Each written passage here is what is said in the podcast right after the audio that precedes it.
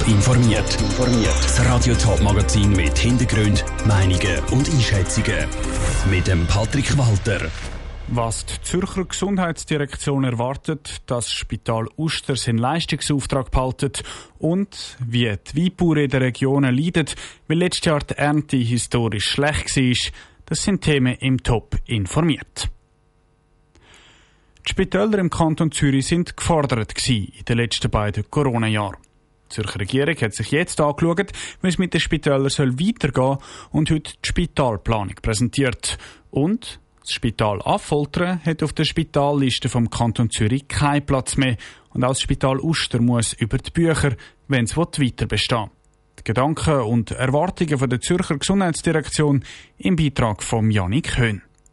Die Patientenversorgung soll in den nächsten zehn Jahren im Fokus stehen. Das hat die Gesundheitsdirektorin Nathalie Rickli beim Vorstellen von der Spitalplanung 2023 gesagt. Die Strategie sieht eine bessere, effiziente und kostendeckende Patientenversorgung vor. Für das haben sich die Spitäler müssen bewerben, so Nathalie Rickli. Im Rahmen des Bewerbungsverfahrens haben sich 40 Zürcher und 24 außerkantonale Spitäler um Leistungsaufträge auf der Zürcher Spitalliste beworben. Unter Berücksichtigung der strategischen Zielsetzungen soll die Vergabe der Leistungsaufträge an die Leistungsbringer erfolgen, die sämtliche Anforderungen bestmöglichst erfüllen.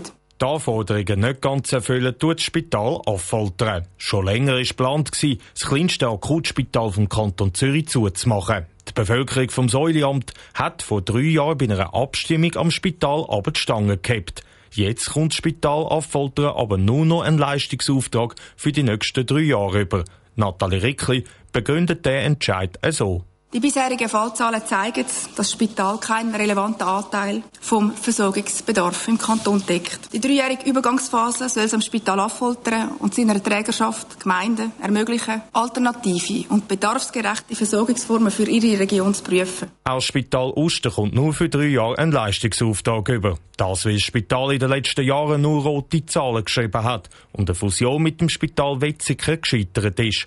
Um den Leistungsauftrag nach provisorischen drei Jahren zu verlängern, fordert der Abteilungsleiter von der Versorgungsplanung Jörg Gruber vom Spital eine bessere Strategie ein umfassendes Konzept, mit welchen Angebot und mit welcher Angebotsstrategie sich auch platzieren wollen, wo es auch nachhaltig Wirtschaftlichkeit kann garantiert werden und auch der Bedarf im Zürich Oberland möglichst gut abdeckt werden. Die Spitalplanung geht jetzt in die Vernehmlassung. Im nächsten August will der Zürcher Regierungsrat definitiv entscheiden.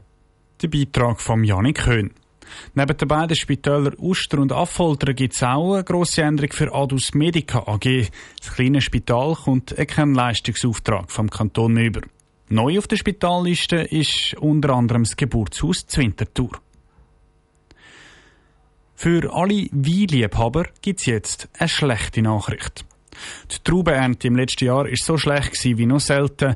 Seit 1957 ist sie nicht mehr so klein gewesen, schreibt das Bundesamt für Landwirtschaft in einer Mitteilung. Im Vergleich zum Schnitt der letzten Jahre ist die Ernte im 2021 über ein Drittel tiefer ausgefallen. Warum die Winzer aber auch gute Nachrichten haben, weiss Saskia Scher. Anstelle der normalen 95 Millionen Liter sind letztes Jahr nur 61 Millionen Liter Wein in der Schweiz produziert worden. Nebst dem Hagel und dem schlechten Wetter ist vor allem der Mehltau daran schuld gewesen. Das Wetter vom letzten Sommer ist nämlich ganz nach dem Geschmack von dieser Pilzkrankheit. Sagt Martin Wolfer vom Wolfer Weingut Zweifelden, wo auch von Einbussen betroffen ist. Der Pilz hat gern für warmes Klima. Und letztes Jahr im Sommer, wo wir sicher fast zwei Monate sehr viel Regen hatten, hat er natürlich ideale Bedingungen gehabt, um sich dort zu vermehren. Der Mehltau und der damit verbundene Ernteeinbuss haben sich auch beim Hans-Uli Sprenger vom Weingut Frohof zu Neftenbach besonders bemerkbar gemacht. Wir haben einen riesen Verlust gefahren von irgendwo 85 Prozent der ganzen Ernte. Bei gewissen Sorten, die ich irgendwo drei Tonnen habe, habe ich dann 5 Kilo gehabt. Also das hat sich dann nicht mehr gelohnt. Und wir haben aber zum Glück frühzeitig das gesehen und relativ viel können zukaufen. Eine schlechte Traubenernte heisst aber nicht automatisch, dass es auch einen schlechten Wein gibt. Ganz im Gegenteil. Es hat letztes Jahr zwar wenig Trauben gegeben, dafür haben die eine super Qualität sagt der Stefan Giesel vom Weingut Anje im Schaffhausischen. Die eher kleine Ernte Die hat auch dann im versöhnlichen Herbst noch sehr gut dürfen ausreifen und ist auch dann noch schneller reif geworden, weil es weniger Trauben dran hat und wir haben wirklich dürfen qualitativ schöne Trauben zu einem guten Wein machen. Obwohl die Traubenernte schon seit ein paar Jahren eher tief ausfällt, sind die Winzer ganz ihrem Naturell entsprechend optimistisch, was die zukünftige Lese betrifft. Der Beitrag von der Saskia Scher. Die schlechte Ernte vom letzten Jahr ist schon die dritte innerhalb der letzten fünf Jahre, wo deutlich unter dem langjährigen Schnitt ist. Top informiert, auch als Podcast. Mehr Informationen gibt's auf toponline.ch.